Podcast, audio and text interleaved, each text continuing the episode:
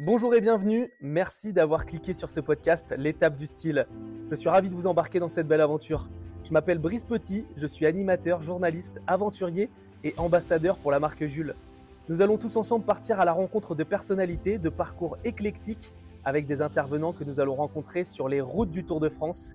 Et c'est peut-être vous, notre prochain participant.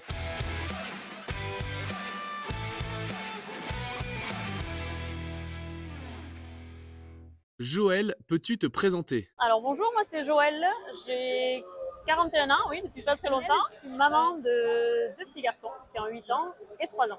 Ils s'appellent Yulen et Shan. Donc moi je suis euh, comptable et gestionnaire de la commande publique dans un syndicat de traitement de déchets. Voilà, donc dans les papiers, dans les, dans factures, euh, très administratif.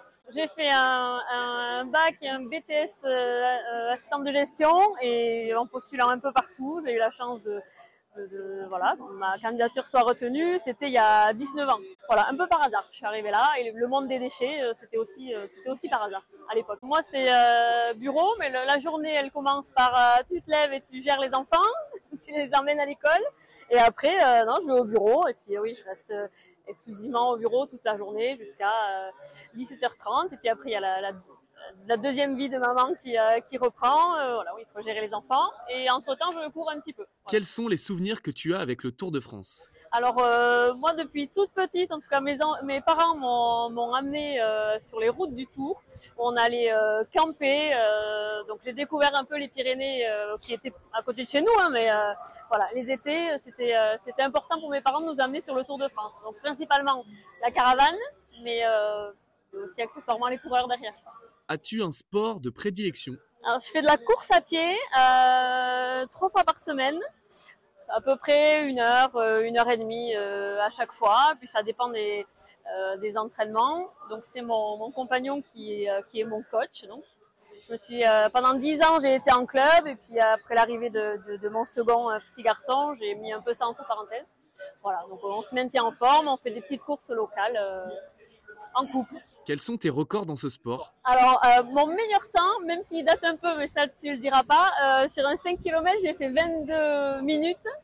Et après, sur un 10 bornes, euh, je crois que c'était 40. Est-ce que tes enfants aiment aussi le sport? Ah, ils en font naturellement. Alors, on les pousse pas, mais ils aiment bien le vélo, ils aiment bien la course à pied.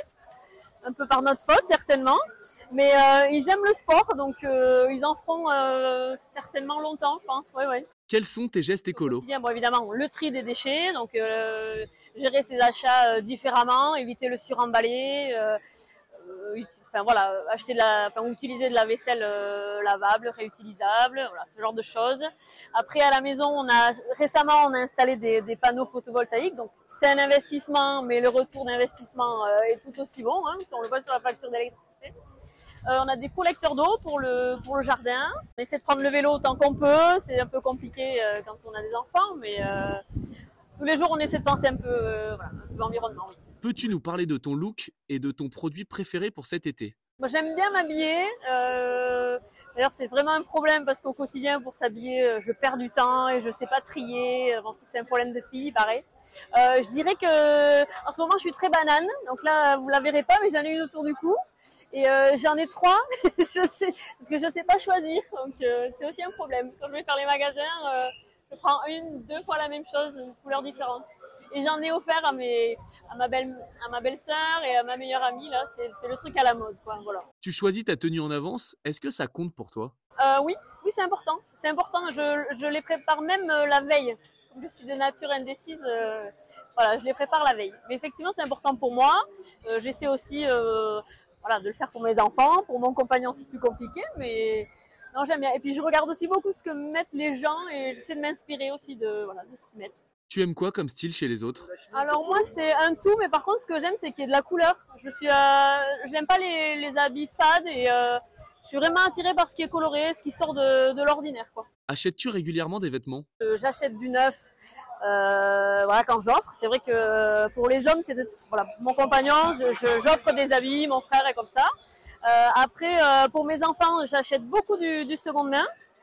Euh, parce que c'est des, pour les enfants, c'est des affaires qui ne s'abîment pas et qui, ont- qui sont en super état. La seconde main, c'est quelque chose qui te parle? Donc oui, pas mal du seconde main. Et après, euh, bah, du coup, les, les habits de mes enfants, quand ils s'en servent plus, ben, je les donne parce qu'on m'en a aussi pas mal donné. Donc euh, je trouve important de, voilà, de, des habits qui, qui peuvent, qui tiennent la route, voilà, de- de- d'en faire bénéficier d'autres gens qui en auraient besoin.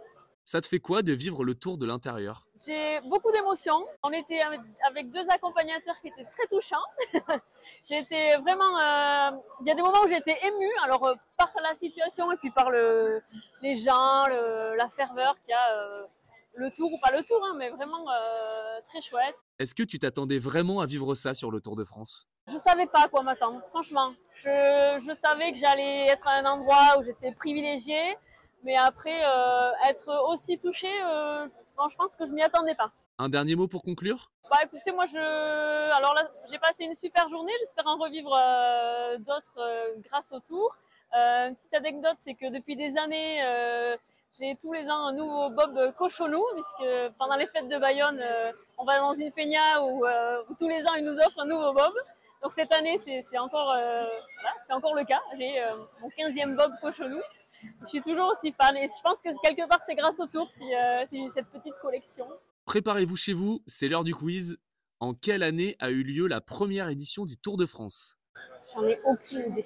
Le premier Tour de France a débuté en juillet 1903. Cette année, en 2023, c'est la 110e édition du Tour. Question suivante, quel est le nom de la gamme de vêtements responsable chez Jules? Un indice pour Joël, notre slogan chez Jules, c'est Men in Progress. In progress. Dernière question, que récompense le maillot à poids?